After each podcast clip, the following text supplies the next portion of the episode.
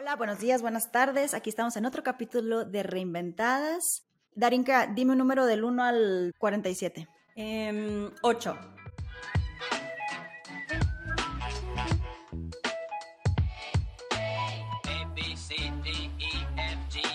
Bueno, el número que escogió Darinka es una pregunta y me vas a contestar lo siguiente. Algo que te molesta mucho. Algo que me molesta mucho. Mm, las injusticias. Me molesta mucho las injusticias. Probablemente sea una opinión muy parcial, pero cuando es muy evidente que algo está siendo injusto para una parte u otra. Eso me puede llegar a molestar mucho. Y la gente irrespetuosa, o sea, y condescendiente con otros, ¿no? Eso, eso me puede llegar a molestar mucho. Oye, ¿y algo que te moleste así como tipo un pet, un pet peeve? Ajá. Que se me olviden las llaves del carro cuando traigo todo ya para meterme al carro y todo, y se me olvidaron las llaves adentro y en el segundo piso. Ah, está de flojera eso. Está Pero me puede poner neurótica, sí. Yo me acuerdo y no sé de dónde viene, y es algo que me hace mucha carrilla mi esposo, porque yo tengo algo cuando estoy comiendo y en mi plato estoy platicando con, con, la gente que está ahí o con él, por ejemplo, y de repente, pues vas dejando, no sé, por ejemplo, la pizza. Vas dejando la orillita o de alguna comida que te guste, vas dejando lo que está más crunchy para el final o lo que sea, y parece que es una sobra y alguien mete la mano y se lo come. A la madre, eso me puede llegar a matar. Una vez me enojé fuertemente con mi esposo y le dije, por favor, no me lo vuelvas a hacer nunca en tu vida. Pregunta si no lo quiero. Si tengo el plato lleno de comida, éntrale con todo si quieres a lo que quieras. Pero si hay algo que está ahí, pregunta si me lo voy a comer, porque muy probablemente lo estoy engüerando.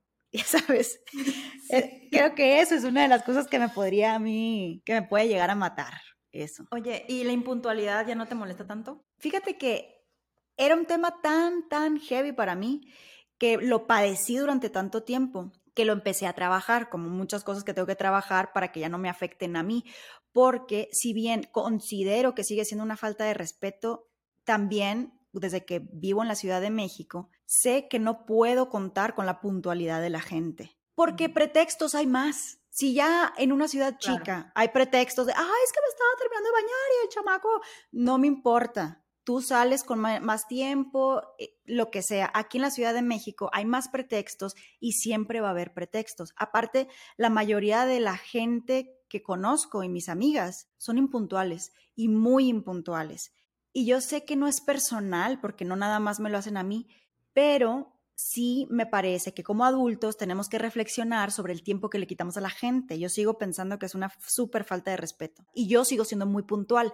Y algo que me pasa a mí y que me parece gracioso es, he intentado ser impuntual. Cuando digo, voy a ver a esta amiga y quedamos a tal hora, a las 5 de la tarde, digo, pues voy a salir 5 minutos antes para llegar 10 minutos antes porque yo sé que ella va a llegar 10, 15 minutos antes, entonces salgo, salgo con menos tiempo y lo intento, te juro, no me alisto, me alisto, creo yo que después me pongo a ver la tele o lo que sea. Y por alguna razón, llego a la hora. Así como la gente impuntual no puede ser puntual, yo no puedo ser impuntual, simplemente.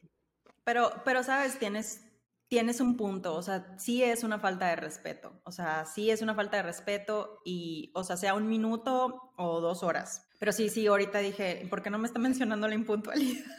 porque la he trabajado un chingo. O sea, tengo que estar. Fíjate, yo antes, cuando vivía en Hermosillo, me acuerdo, incluso cuando me invitaban a salir, vatos, y que iban a pasar por mí a tal hora.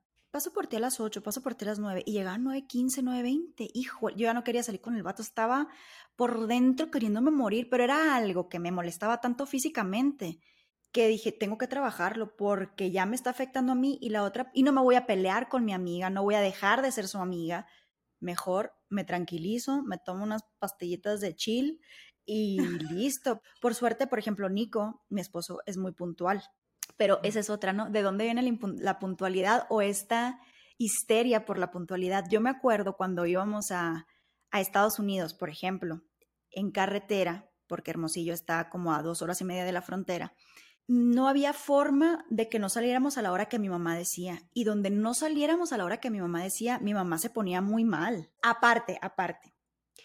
Ya íbamos y te estabas meando o lo que fuera y hasta que llegáramos a Tucson. ¿sabes? Deja tú. O sea, se te podían haber olvidado los calzones y decías, pues ni modo, los volteo porque si llego a mencionar de nos podemos regresar, se arde Troya. Entonces, sí, ajá. no, no, más bien no había, ni siquiera lo considerábamos el, el decir nos regresamos, ni modo, que haya que pase lo que tenga que pasar.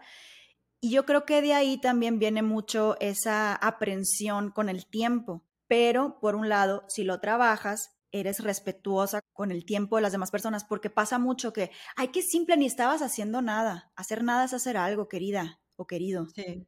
Si yo me quiero rascar el ombligo de aquí a que tú llegues o quiero comer algo, es, es mi tiempo. Y en ese sentido también, a lo mejor tú tenías planeado eso justamente unos 15 minutos de descanso o comer y ya no alcanzaste a comer porque vienes de hacer mil cosas y tú sí dejas de comer para estar a tiempo en el lugar y la hora que dijeron y la otra persona no lo tomó en cuenta. Es parte de empatía y de respeto, pues. Punto. Psicología de la puntualidad 101. Aquí. sí, síganme para más consejos de puntualidad. A ver, un número. Un número del 1 al 47. 22. Ahí te va. A, qué edad crees que vas a empezar a hablar como señora?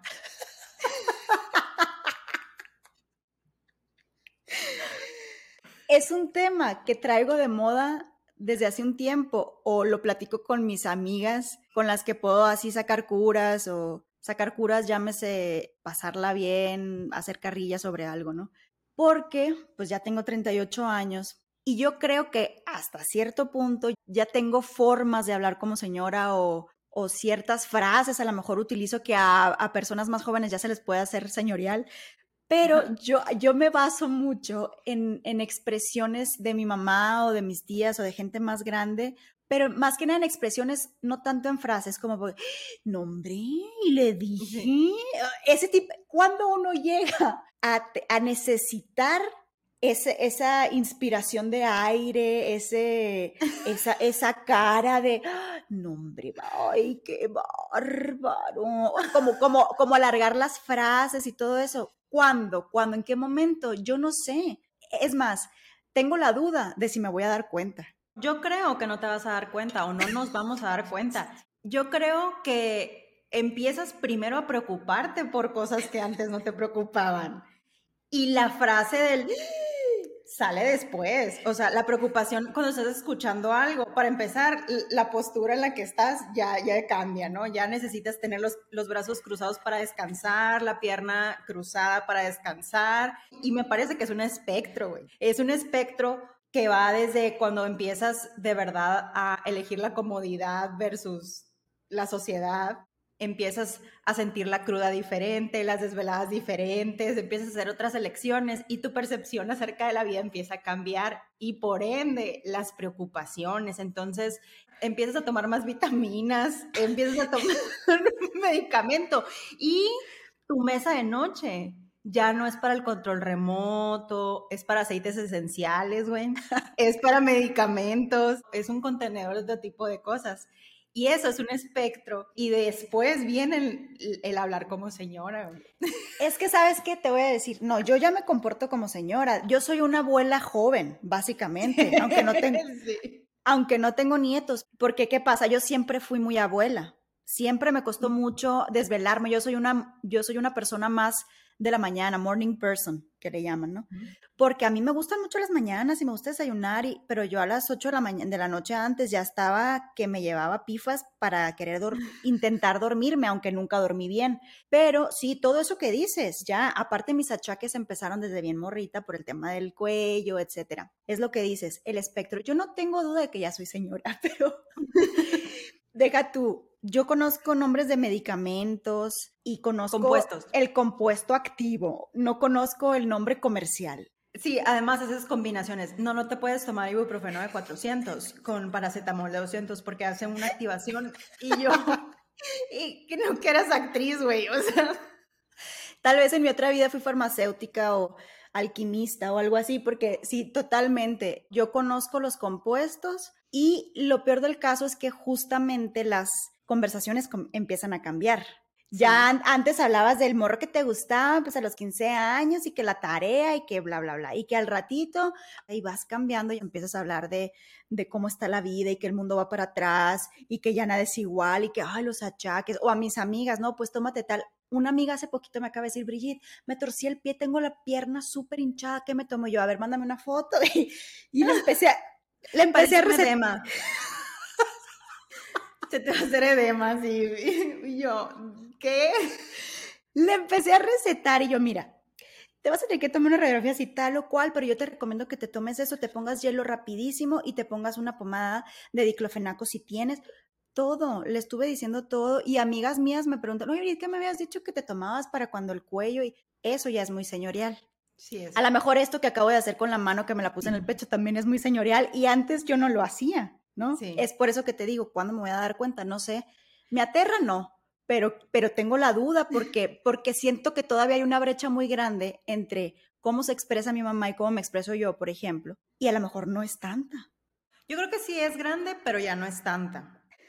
Yo, yo, yo creo que sí, por eso te digo que yo, en mi pensamiento es como un espectro. Y otra, otro elemento es que te vas alejando cada vez más de la tecnología, güey. Cada quien creo que desarrolla ciertas habilidades tecnológicas a lo largo de su vida, pero cada vez van eh, en decadencia porque hay nueva tecnología, entonces si sabes manejar bien Facebook, de pronto si te empiezas a incursionar en TikTok, uno, tienes que saber que existe TikTok, porque ese es el, primer filtro, ¿no? Dos, sería, ¿sabes usar TikTok? ¿Sabes subir un TikTok?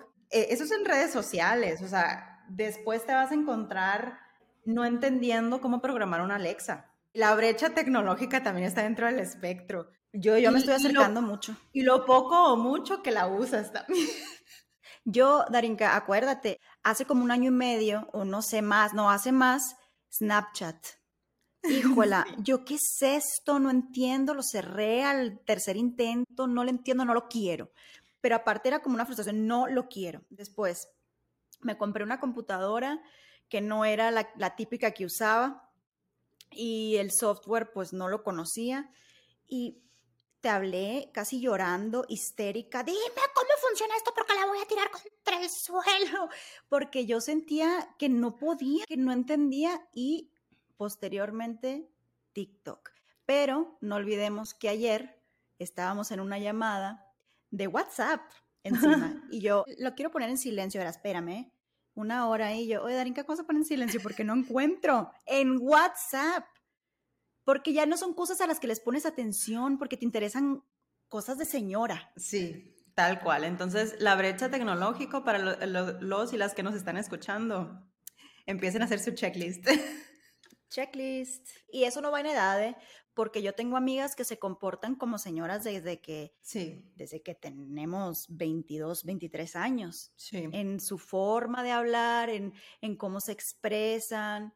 Tendrá que ver los hijos. Porque yo, yo siento que veo a, a amigas que tienen hijos, en ese espectro están un poquito más cerca Sí. que yo de ser como, como nuestras mamás. Pero a lo mejor estoy equivocada y no tiene nada que ver los hijos como tal. Yo creo que sí. Pero ¿de qué manera? A lo mejor, a lo mejor, eh, no te subas ahí, ¿qué te dije? ¿Qué te dije? Y ahí ya empiezan a cambiar como las formas y se Claro. van modificando, qué sé yo. Sí, sí. O sea, yo, yo creo que, yo creo que eso sí se acelera la transición en el espectro de señora o señor. Sí lo acelera. Porque además, porque sabes que además también tienen otros hábitos y otras necesidades. O sea, ya duermen menos.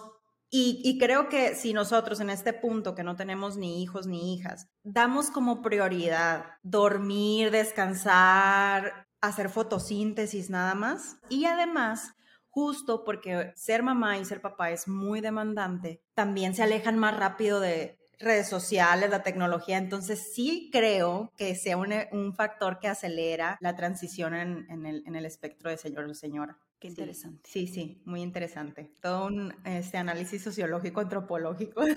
Oye, by the way, fíjate que mi mesita de luz, en el cajón sí tengo un par de pomadas, pero, pero...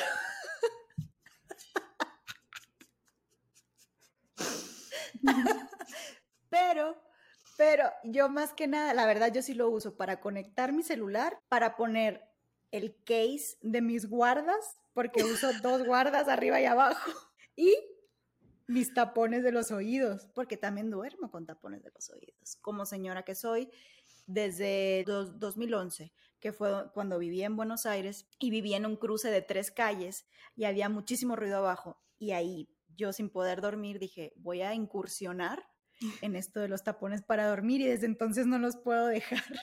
La verdad, yo sí tengo un montón de medicamentos y tengo aceites esenciales, tengo pastillas, tengo aceites esenciales, todo aquello que va de mi rutina de noche y que tengo que ingerir o lo que tengo que tener a la mano. El vasito de agua, digo el pichel. Sí, sí, sí, duermo con un vaso de agua para tomarme la pastilla.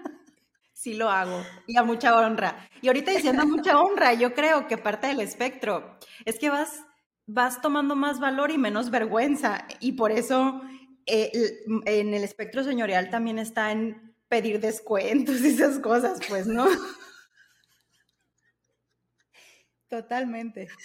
Pedir chance de que nomás nos vengo a dejar en, los estacionamientos, pelearse por un estacionamiento o estacionarse donde no se debe uno estacionar, pedir que te bajen la ropa del maniquí y esas cosas. es porque vas perdiendo, vas tomando mucho valor y mucha libertad y perdiendo vergüenza. Tienes razón, fíjate que no me lo había puesto a, a pensar me acuerdo que una de las preguntas te la voy a hacer porque va relacionada con eso. Esta pregunta tiene más que ver con, no tanto con hace cinco años o diez, por ejemplo, una mamá que antes le podría haber dado vergüenza pedir que le bajaran la ropa del maniquí y ahora no, o, o dame chancita, nomás vengo a dejarlo. No estoy hablando de una mamá, es decir, hace cinco años atrás, estoy hablando de cuando eras más morra. ¿Qué es algo que a ti te daba vergüenza que ahora no te da? Bueno, lo primero que se me viene a la mente es maquillarme o no maquillarme, peinarme o no peinarme, o sea, y salir así. Bueno, aquí en Hermosillo no es algo que veas muy común, pero yo me fui en pantuflas a hacer el súper.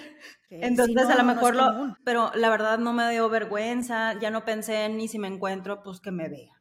Probablemente se a esa persona que me vea se le antojaría andar en pantuflas, pero no se atreve. Entonces, pues no me importa, ¿no? Esa es una, o sea, como de, temas de aspecto físico, o sea, más bien de salir arreglada o lo que pudiera parecer arreglado o desarreglado de casa. Eso es algo que antes no me podía permitir hacer, yo creo. No te hubieras atrevido como ahora tú te atreves y otras no. Sí, sí, totalmente. Pero empezó desde más joven, nada más que antes me quedaba muy callada acerca de lo que pensaba a lo mejor.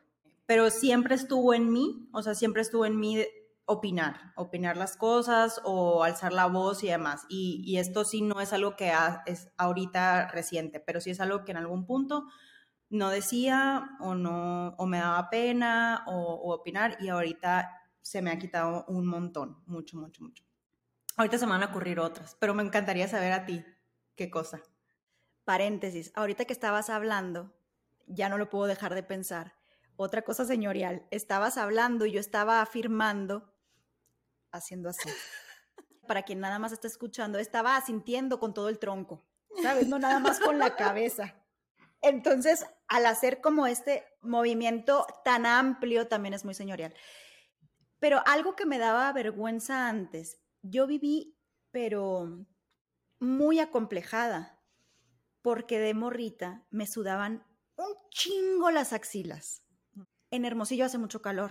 E ir a la escuela era aterrador para mí. Yo vivía como un tablero de ajedrez de blanco y de negro, porque si me llegaba a poner azul cielo, se me convertía en las axilas en azul marino, y si me llevaba a poner lila, se me convertía en morado. Y, y, me daba mucha vergüenza, cosa que ahora me vale madre. Si yo voy al gimnasio, si salgo y pues sudé y traigo un poquito, ya no, no me suda tanto, pues mm, las hormonas, ¿verdad? Sí. Pero, pero eso es algo que me pudo haber dado mucha vergüenza. O, por ejemplo, tú sabes que yo tengo un complejo con los mocos, porque yo tengo las fosas de la nariz muy grandes.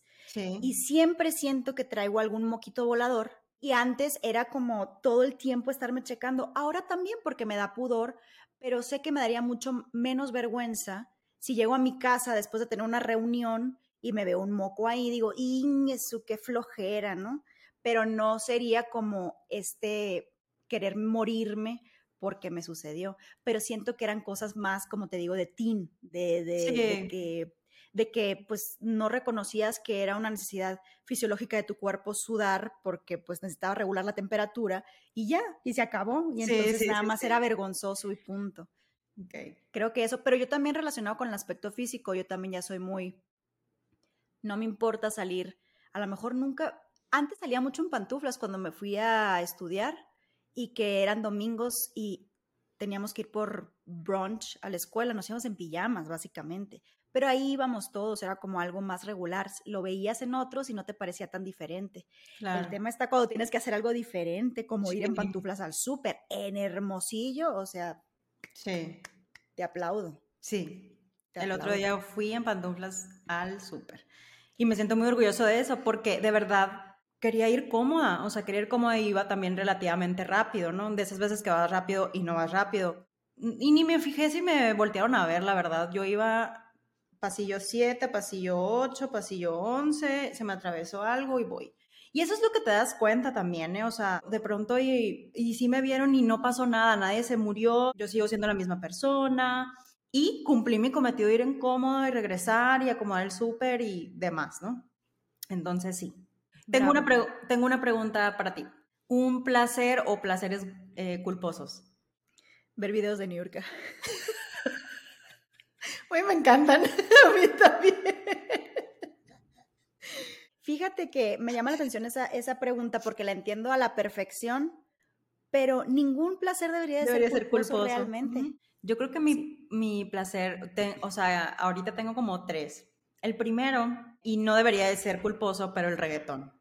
Me encanta el reggaetón. Pudiera llegar a ser culposo simplemente, uno, por las críticas que naturalmente recibe de las personas que hacen música, o sea, es decir, que el, el, beat casi siempre es el mismo, eh, las letras y la composición no es la cosa más compleja normalmente, pero me encanta el reggaetón. O sea, la verdad me encanta el reggaetón para escucharlo y para bailarlo y demás. En mi día ya puedo poner reggaetón. Dos, los reality shows, güey. La neta. neta. Sí, los reality shows, pero te voy a decir por qué porque si me quedo dormida no me perdí de nada. Siento que mi cerebro no, necesita, o sea, no necesita tanta activación para verlos y me hacen descansar. ¿Pero qué tipo de reality show? Tipo los, los que están en series, eh, por ejemplo, bueno, normalmente son en series, pero por ejemplo tipo eh, Keeping Up with the Kardashians. Ah, okay. Eh, no hablo de talk shows, esos no. Y el tercero es pues como bien sabes, yo tengo una perrita que se llama Vela.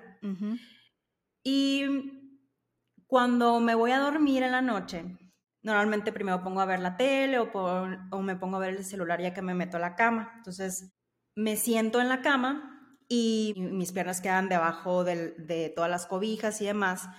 Y ella se sube a la cama conmigo a estar ahí nada más, o a comer su hueso, o a estar ahí conmigo. Y normalmente la hace de topo y se va debajo de las colchas y de las almohadas y demás. Y me lame las plantas de los pies.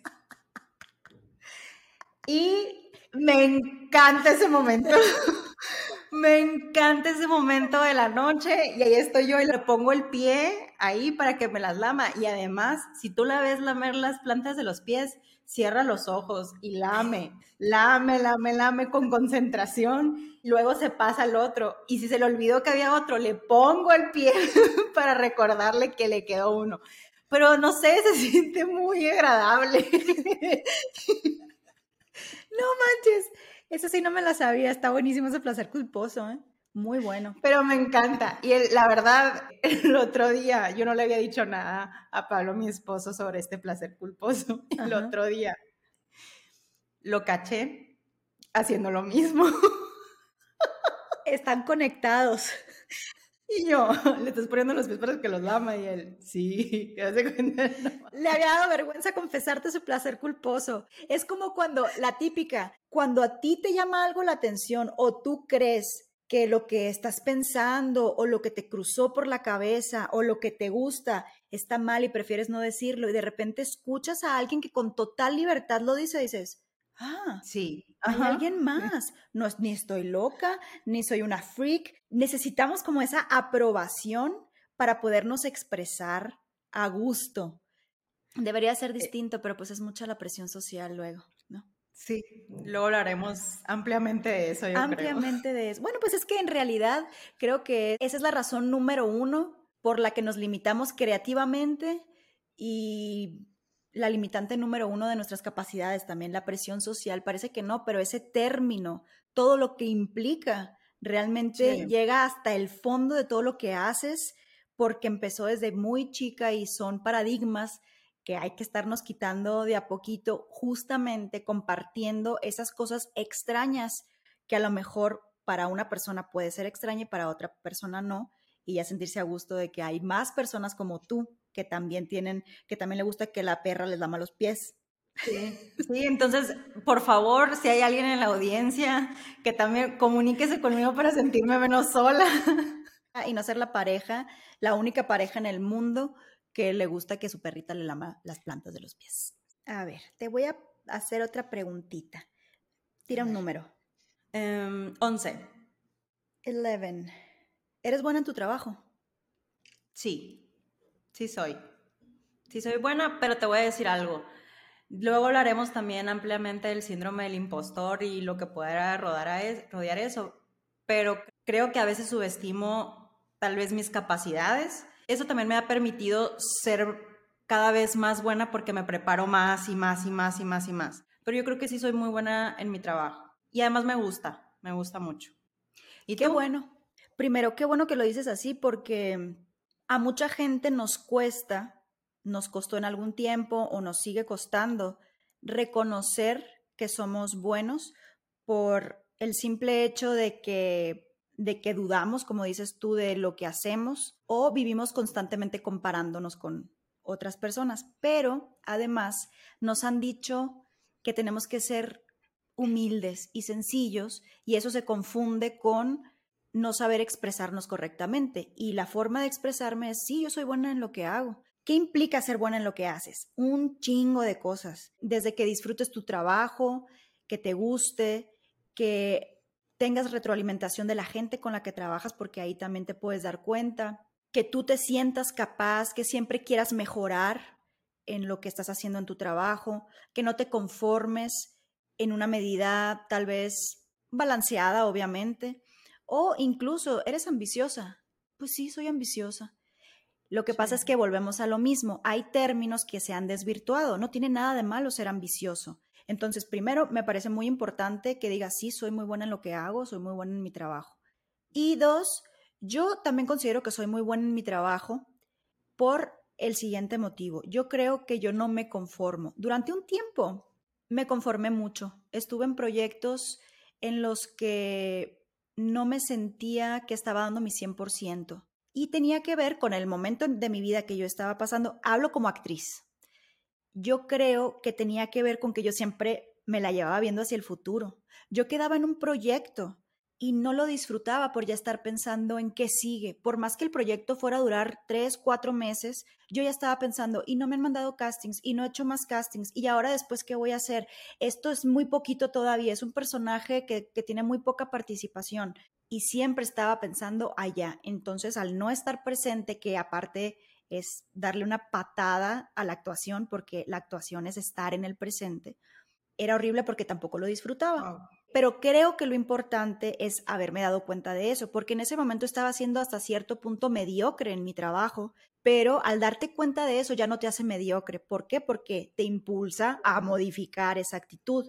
También considero que si me pongo a compararme con la capacidad actoral que tienen otras compañeras actrices o colegas que no conozco, no, no tengo la misma capacidad por varios motivos, porque siempre va a haber gente mejor que tú y, gente que lo haga, que no lo haga tan bien como tú, pero además yo no he tenido la oportunidad de trabajar tanto como para agarrar esa confianza y esa seguridad en en las tablas o en un set de filmación, porque he descubierto en mi trabajo que cuando ves a un actor o una actriz trabajar en la pantalla, vamos a ver, a decir en la televisión o en el cine, y dices, wow, qué gran actor o qué gran actriz, es por la seguridad que le han dado 15, 20, 30 proyectos previos. Claro.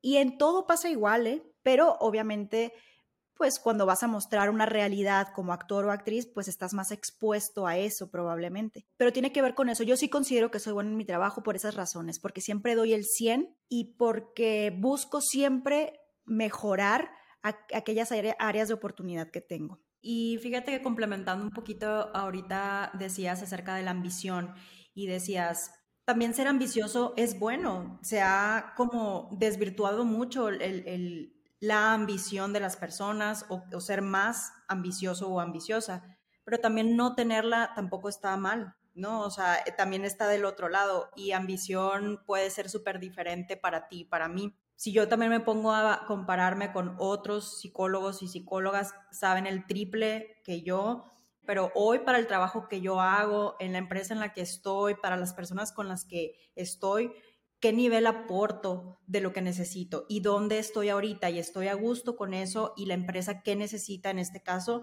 la persona que está enfrente de mí, qué necesita, el grupo, qué necesita y en ese momento si se lo puedo dar y hasta cierto punto si lo puedo resolver o buscar ayuda para resolverlo, yo creo que soy buena en mi trabajo. Para crecer, a veces necesitas la comparación aspiracionalmente pero si me voy a quedar en, algún grupo, en una empresa, en mi caso, o en, un proyecto en específico, voy a utilizar esos skills, y, pero también tengo que medir si esos skills incluso van a ser necesarios o van a estar adecuados para lo que tengo enfrente. Pero llega un punto en que también, en mi caso, eh, las personas que están eh, enfrente no están preparadas para ciertas cosas y por ende yo tampoco.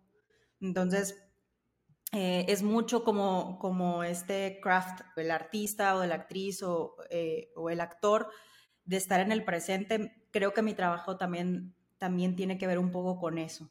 También esto es algo que he trabajado un montón porque luego hablaremos, como dije ahorita, del síndrome del impostor y otras cosas, pero sí creo que es algo que también se trabaja y tienes que ser súper realista para poder llegar a donde quieras ir. Y si quieres quedarte aquí, pues está bien también, ¿no? es eso, es reflexión. Creo que nada en la vida es bueno o malo, está bien o mal. Nos han enseñado eso desde la religión. ¿Qué está permitido hacer? ¿Qué es pecado? ¿Por qué te vas a ir al infierno y por qué no? En la vida hay circunstancias, contextos, por eso no puede ser completamente objetivo. Por ahí están las leyes para, para objetivizar un poquito más y darle orden a una sociedad, pero dentro de eso hay matices y hay grises. El chiste está en reflexionar. Lo que pienso, lo pienso porque realmente me convencí de lo que pienso o porque así me enseñaron toda la vida y jamás me lo pregunté. El chiste está en cuestionarnos todo, todo menos la intuición. ¿Por qué creo en lo que creo? Ok, a ver, esta otra persona también cree en lo mismo, pero esta otra no. Sí, la mayoría de la gente cree en lo mismo que yo, pero esta otra persona no. Eso simplemente me indica que hay otras realidades distintas a la mía, que hay otras verdades distintas a la mía. Cuando nos ponemos en esa posición, para mi gusto, aprendemos más, crecemos como personas, somos más empáticos y por ende más respetuosos para con nosotros y por la sociedad en la que vivimos. Creo que la clave está en la reflexión. ¿Soy ambiciosa? Sí, soy ambiciosa, no tiene por qué ser malo mientras yo esté convencida de cuál es mi objetivo es cuestión de reflexionar, ni, ni ser señorial o no ser señorial es bueno o es malo, ni, ni pensar que eres bueno en tu trabajo te hace arrogante, es lo que es, nada más es cuestión, creo yo, de reflexionar que hay diferentes verdades y diferentes realidades. That's all. Totalmente de acuerdo. De acuerdo. Y así las cosas. Pero, ¿qué onda? Yo digo que una preguntita más y cerremos este, este capítulo que estuvo bien, bien a gusto. Una pregunta tú hazme a mí, y yo te voy a eh, hacer una a ti. ¿Tu disfraz más padre de Halloween? Creo que me he disfrazado tres veces en mi vida en Halloween y te las puedo contar. ¿O no? Dos veces en mi vida.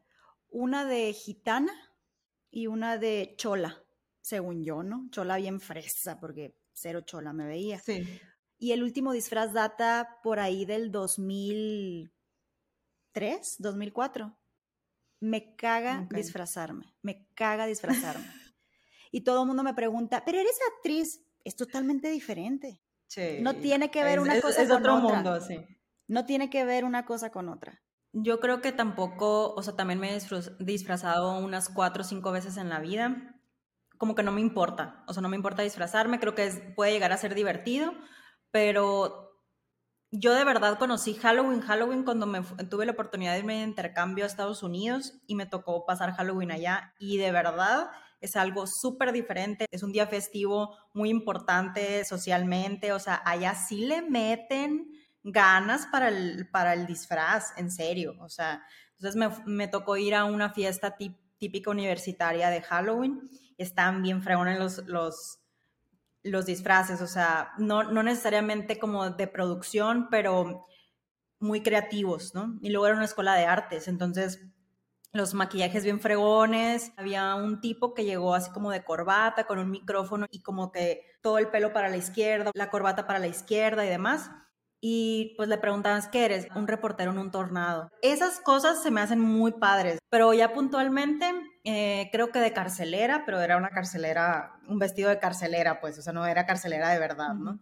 y, y, también mm, me vestí así como más de chola, pero no, no es cierto, pues, o sea, nunca de verdad me he vestido realmente y tampoco, o sea, tampoco me importa mucho vestirme, la verdad. Creo que pudiera ser divertido, pero cuando es algo así como lo que te dije el periodista, no comprar un disfraz y ponértelo. Sí, yo ya me acordé que sí me he disfrazado más veces, pero, pero también ha, sido porque, bueno, pues ya tengo que ir vestida, ahí voy. Pero las, las tres veces que me he disfrazado como tal, que no renté un disfraz, que una vez me, me, disfracé de conejo, creo, no me acuerdo, y me, me, puse un disfraz de conejo.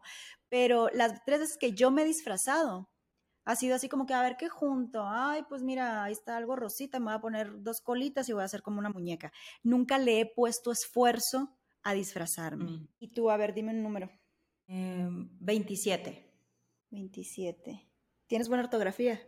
Uf, buenísima ortografía. Yo les quiero decir y comunicar en este momento que están escuchando a una ganadora dos años consecutivos del concurso de ortografía en la primaria quinto. Me gané una televisión.